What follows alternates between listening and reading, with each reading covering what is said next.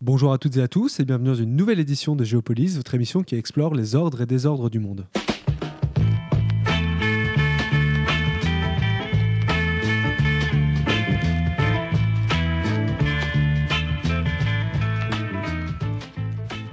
Bonjour Eric, euh, nous prenons aujourd'hui la direction euh, du Soudan, le Soudan qui a connu hein, ces dernières années des convulsions euh, politiques inédites et une série de mobilisations qui étaient parvenues à faire tomber le régime particulièrement répressif hein, d'Omar el-Béchir en 2019. Oui Thomas, nous prenons la direction du, Soudan, rappelons-le, le Soudan environ trois fois la taille de la France avec un peu plus d'1,8 million de kilomètres carrés pour 43, presque 44 millions d'habitants, un pays situé au sud de l'Égypte et un pays gouverné, dirigé de 1989 à 2019 d'une main de fer par Omar el-Béchir, l'ombrageux président islamiste du pays, accusé par la Cour internationale, la Cour pénale internationale, d'avoir commis nombre d'exactions sur sa propre population. Et durant les 30 ans pendant lesquels Omar el-Béchir est resté à la tête euh, du Soudan, le pays a en effet connu une série euh, d'épisodes euh, dramatiques. Hein. Ah oui, Thomas, le pays a notamment été plongé dans une guerre sanglante contre sa province occidentale du Darfour, en proie à une guerre civile meurtrière depuis 2003, une guerre civile aux accents de génocide qui aurait fait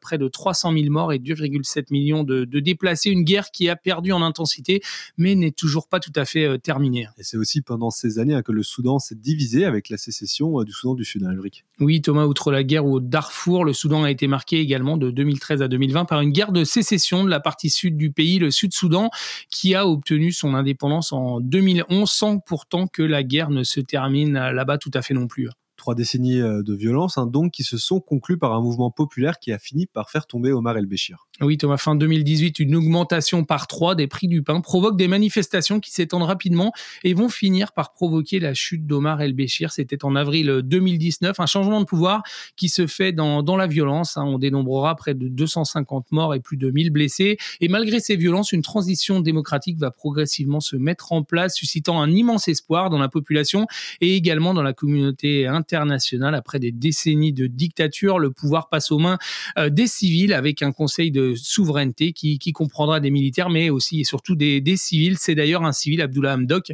qui va prendre la tête de ce gouvernement. Il va tenter de réformer le pays, mais les forces du précédent régime ne vont pas lui faciliter la tâche, loin s'en faut. Et en octobre 2021, cette expérience démocratique prend fin avec un premier coup d'État qui l'écarte du pouvoir. Oui, Thomas, les, militaires qui avaient jusqu'alors joué plus ou moins le jeu de la transition euh, vont signer la fin de la partie. Le chef de l'armée, le général Al-Bourhan, euh, prend le prend le pouvoir. Vu la bronca internationale que cela euh, entraîne, il va brièvement redonner le pouvoir aux civils, mais début 2022, les militaires se réinstallent définitivement aux commandes. Les manifestations vont reprendre, mais la répression aussi.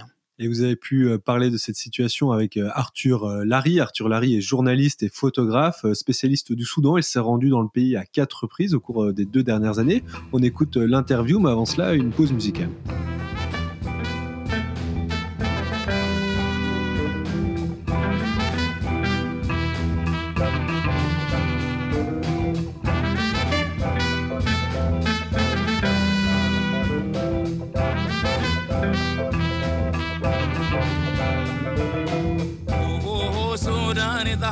of Africa.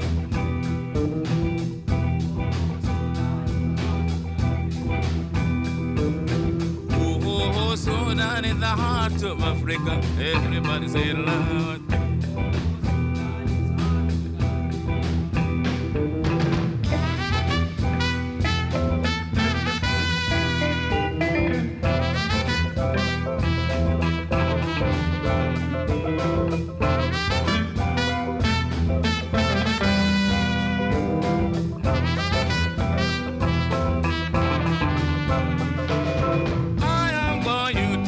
south. Let me see what's going around.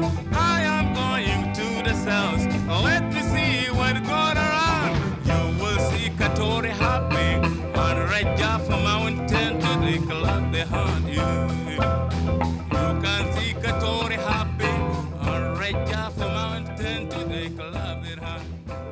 bien, de retour dans l'émission euh, Géopolis sur Radio, nous sommes en ligne avec Arthur Larry. Bonjour. Bonjour. Et merci d'avoir accepté euh, notre invitation. Arthur Larry, vous êtes journaliste et photographe. Vous travaillez principalement sur le cas du Soudan, où vous vous êtes rendu à quatre reprises au cours des dernières années. Le Soudan, hein, on le sait, qui connaît euh, une instabilité chronique depuis, depuis des années, marquée par la guerre au Darfour, la chute de l'ancien dictateur Omar el-Béchir, marquée aussi par la suite de la mobilisation qui avait conduit à une transition politique en 2019 et la mise en place d'un gouvernement démocratique démocratique, gouvernement démocratique qui n'aura pas réussi à se maintenir à la tête du, Soudan.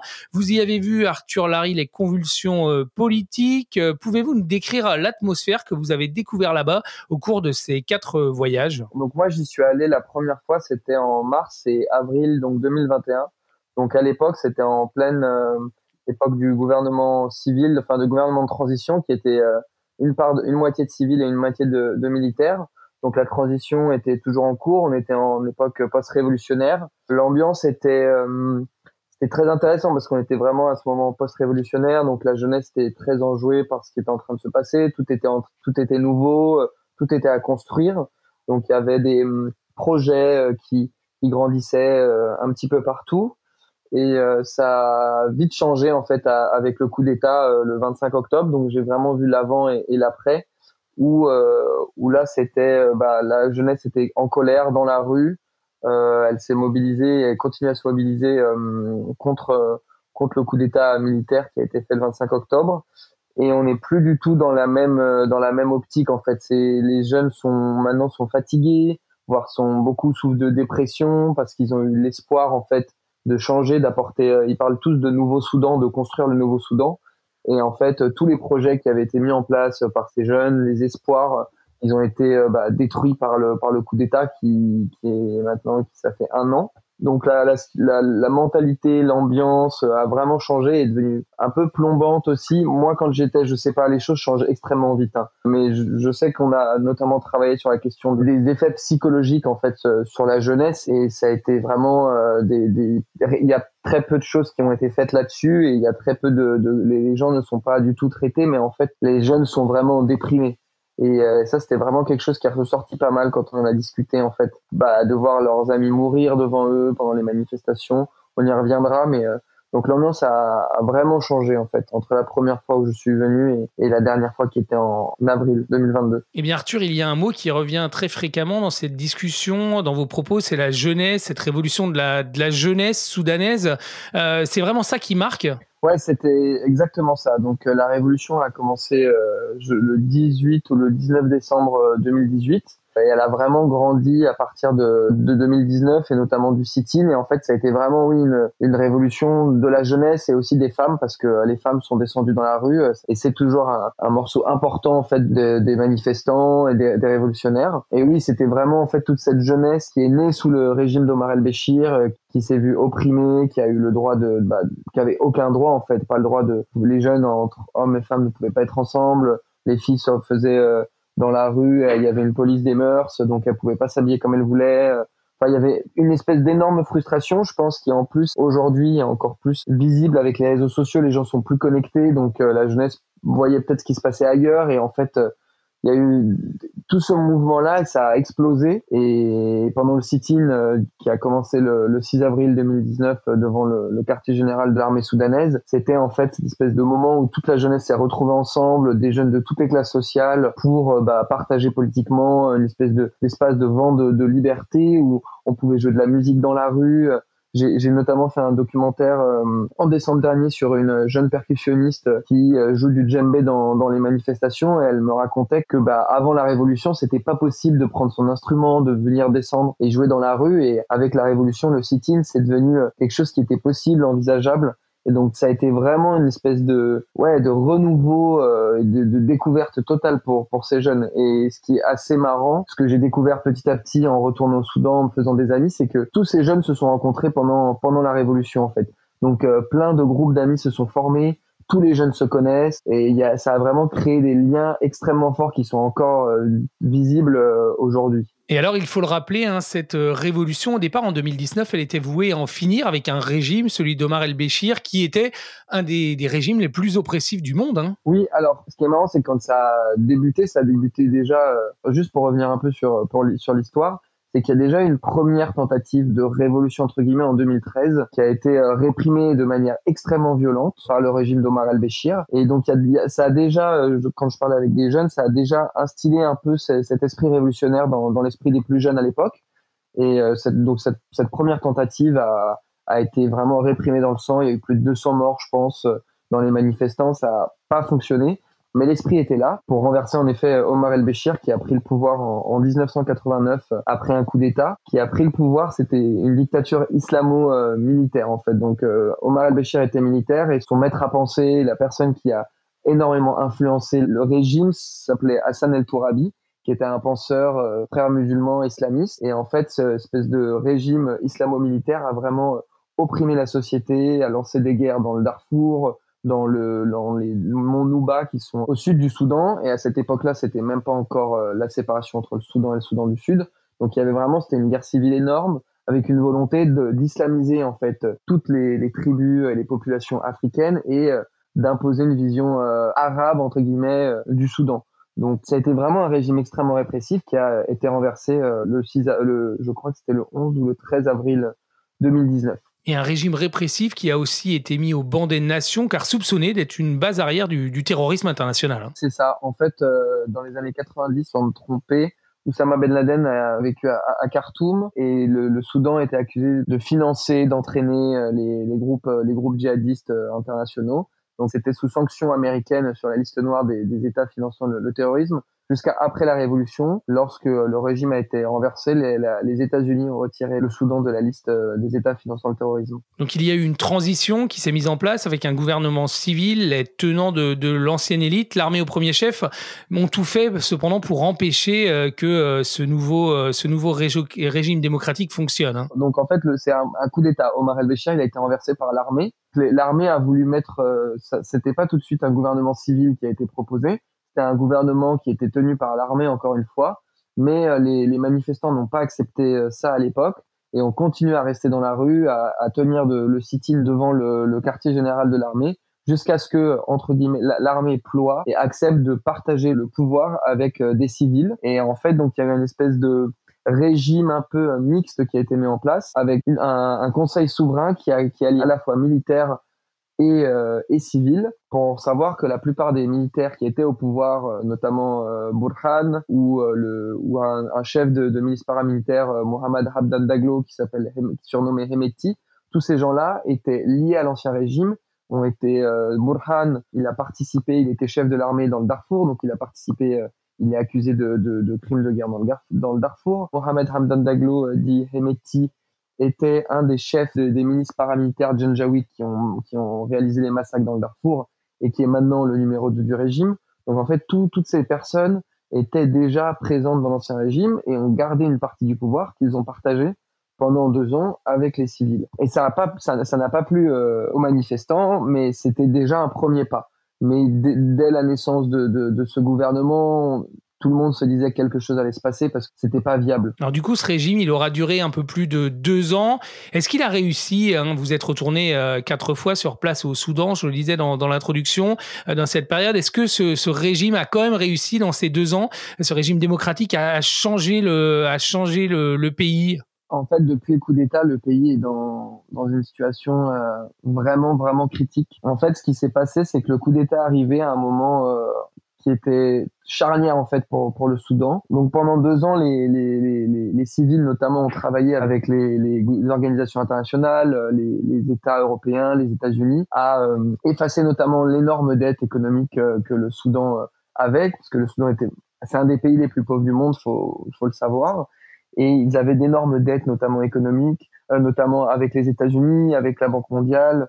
Et en fait, ces dettes-là ont petit à petit été effacées il y avait des promesses euh, de d'investissement de la Banque mondiale, des États-Unis, de l'Europe qui, euh, si le Soudan continuait sur cette voie, allait être fait et ça allait être réalisé très peu de temps, très peu de temps après que le coup d'État ait été réalisé. Je crois que les États-Unis devaient donner 7 millions, peut-être 3 milliards de la de la Banque mondiale. Et lorsque le coup d'État euh, a été a été fait par Burhan le 25 octobre 2021, tous ces fonds-là, tout a été bloqué. Et depuis, tous les fonds internationaux sont gelés. Donc le Soudan n'a pas du tout reçu toutes les aides euh, qu'il devait recevoir. Il y a même toutes les aides de développement de la part des, des organisations internationales telles que toutes en fait l'ONU. Elles ont été gelées parce que par peur de qu'elles soient détournées au profit des militaires.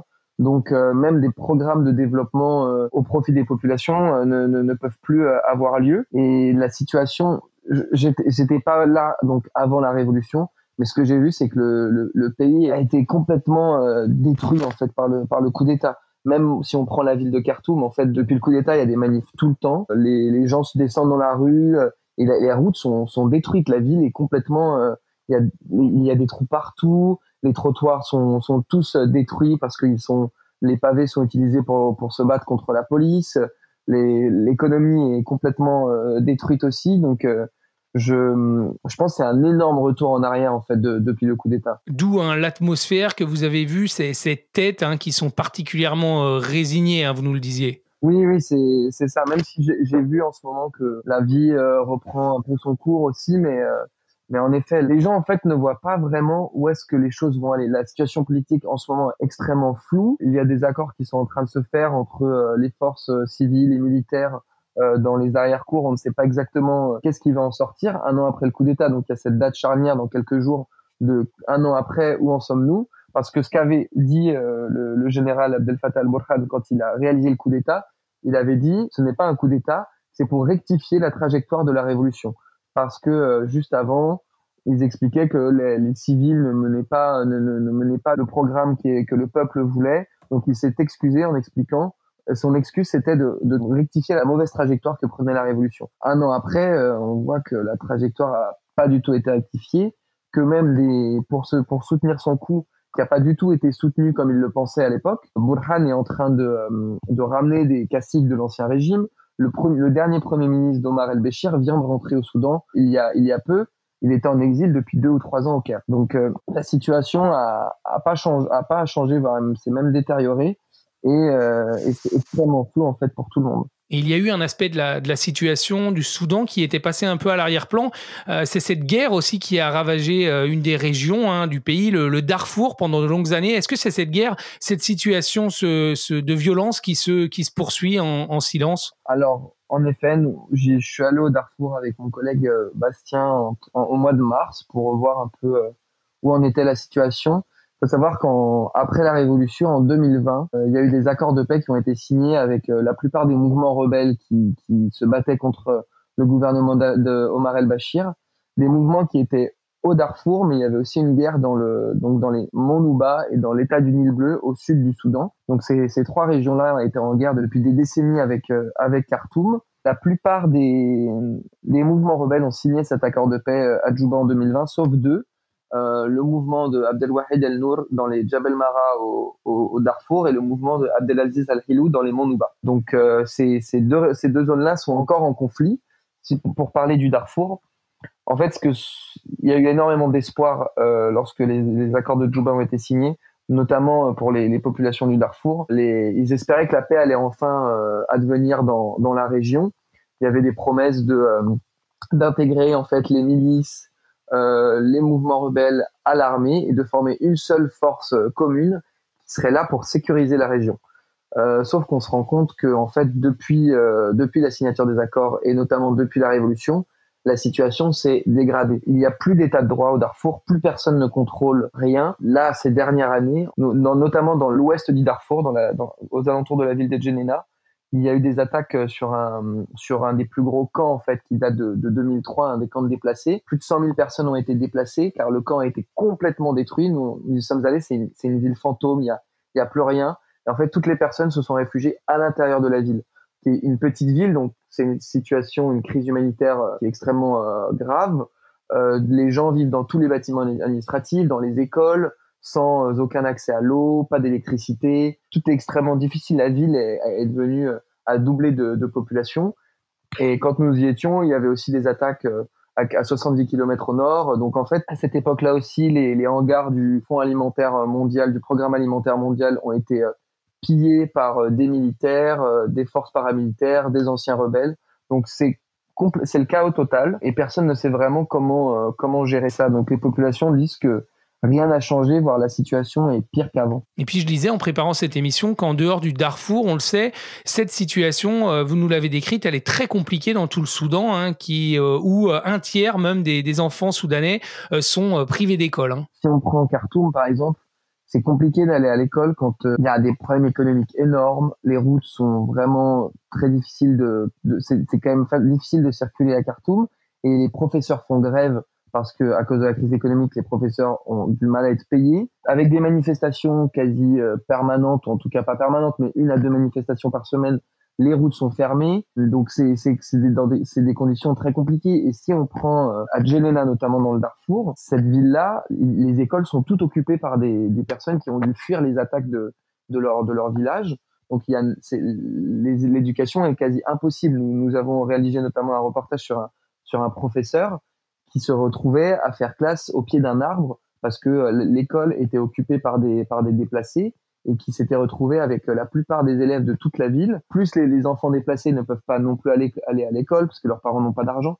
Donc la situation est assez, euh, assez difficile, euh, en effet. Alors merci Arthur. Revenons-en à la, situation géopolitique globale. On le sait, hein, l'équipe de transition qui avait essayé de mettre en place un pouvoir démocratique avait été euh, soutenue par les Occidentaux. Le retour au pouvoir de l'ancienne élite est plutôt euh, soutenu par les, par les Russes. Est-ce que cette présence de Moscou, elle est visible, elle est tangible sur place? Contrairement à la Centrafrique, le Mali ou le Burkina, déjà la population est pas du tout pro-russe, comme ça peut comme ça peut être le cas dans, dans, les autres pays d'Afrique de l'Ouest en ce moment. Et, euh, et, elle, est, elle est pas visible en fait. Il y a eu des articles, notamment un long article dans le New York Times qui est sorti il y a peu, qui parle justement plus de comment la Russie utilise euh, pile l'or entre guillemets euh, du du Soudan pour euh, pour se financer notamment la, la, guerre en Ukraine. Et mais c'est les seules dernières les seules images qu'on a vues de potentiels groupes de Wagner au, au, Soudan, c'était lors de la notamment bah, de la révolution pendant la révolution où euh, des photos montrent euh, des hommes blancs armés euh, en train de disperser la foule. Mais, mais la Russie, en fait, est, très présente, en tout cas se sert du Soudan comme, comme base arrière pour notamment agir en Centrafrique. Je pense qu'il y a des choses qu'on ne sait pas trop dans des zones très compliquées, notamment à la frontière avec la, sud du Darfour avec la Centrafrique, où il y a des, des mouvements de troupes qui rentrent en RCA pour pour euh, lutter contre les mouvements armés, mais c'est assez flou en fait, c'est très peu visible. Mais en tout cas, il y a cette question de l'or en fait, et notamment euh, le, lien entre euh, entre le Soudan et, la Russie est, est, assez important lorsque juste quelques jours avant que la Russie n'attaque l'Ukraine, une délégation du gouvernement soudanais, notamment du ministre des Finances et du chef de la ministre paramilitaire des forces de soutien rapide, Hemeti, était était en Russie et était avec le président Vladimir Poutine lorsqu'il a envahi euh, lorsqu'il a envahi la Russie l'Ukraine. Et le donc euh, Mohamed Hamdan Daglo le chef de cette de la force paramilitaire a soutenu publiquement euh, l'invasion de de l'Ukraine euh, par la Russie. Il a été ensuite repris et rappelé à l'ordre par le, le, général Abdel Fattah al-Burhan. Ce qui montre qu'il y a vraiment ces liens assez assez forts. Et il y a il y a un gros dossier sur la table en ce moment c'est que le la Russie aimerait construire une base militaire euh, en mer Rouge à Port-Soudan, ce qui, euh, ce qui menacerait notamment énormément l'équilibre euh, géopolitique régional. Et donc il y a tous ces enjeux-là en cours. Donc le, Soudan est en effet extrêmement important en ce moment pour, pour la Russie. Alors Arthur, on vous écoute, hein, c'est une situation particulièrement compliquée, particulièrement difficile que vous nous décrivez. Ça se passe comment de faire son métier de journaliste dans, dans un pays qui a l'air aussi chahuté que le Soudan? Nous, pour la, on a eu de la, je sais pas si on a eu de la chance, mais euh, ça s'est plutôt euh, bien passé quand euh, quand on y était, notamment là en décembre pendant le coup d'État et et en mars avril.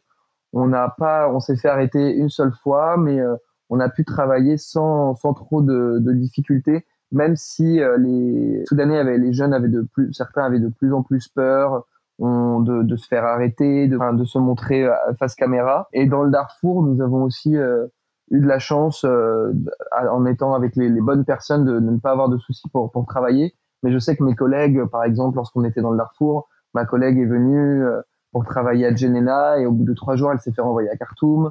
Un autre collègue du Monde, lui, a voulu descendre couvrir une manifestation un peu plus dans le sud de, de Khartoum. Il s'est fait aussi renvoyer à Khartoum. Donc c'est c'est tendu Et, mais je sais qu'au début, c'était très difficile de, de, travailler. Et aujourd'hui, je pense que c'est en train de, de, se resserrer aussi. On, devait partir travailler euh, au Soudan euh, pour couvrir un an du coup d'État. Nos visas journalistes ont été refusés. Donc, euh, c'est assez instable. On n'est on est jamais sûr euh, de, ce qui peut se passer. On a parlé de choses de complexes et un peu assez négatives, en fait, mais il y a quand même quelque chose, et moi, ce qui m'a marqué et que je n'ai pas retrouvé en ayant travaillé pour l'instant ailleurs, c'est la force et de la jeunesse, en fait, qui est vraiment déterminé, qui, qui voit ses amis. tous les jeunes ont quelqu'un qui est mort proche d'eux, notamment dans les manifestations, mais il y a une espèce de, depuis la Révolution, je pense qu'il y a vraiment une, un souffle, une puissance de la jeunesse qui a vraiment envie de changer malgré, malgré tous les problèmes de son pays, qui a envie de le prendre en main.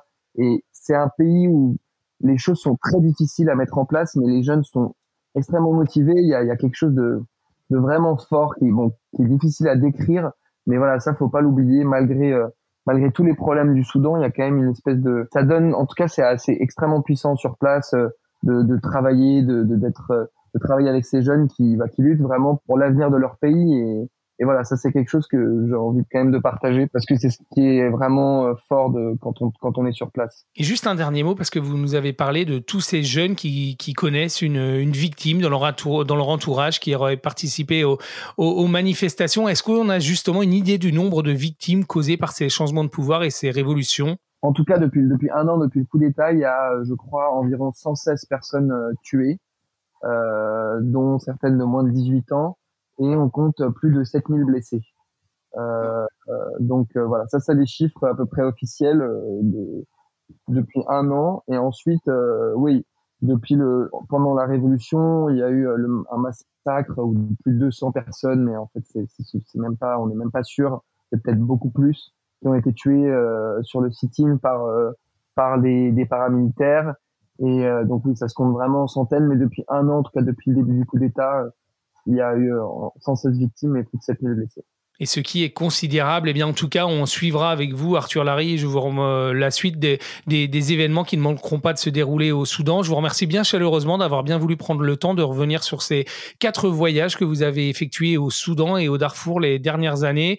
Euh, on pourra également euh, mettre en ligne sur la page internet de, de l'émission géopolice radio.fr radio.be euh, des liens vers des articles hein, et travaux que vous avez consacrés à cette situation du, Soudan. Euh, merci encore Arthur Larry et à bientôt. Merci beaucoup, au revoir.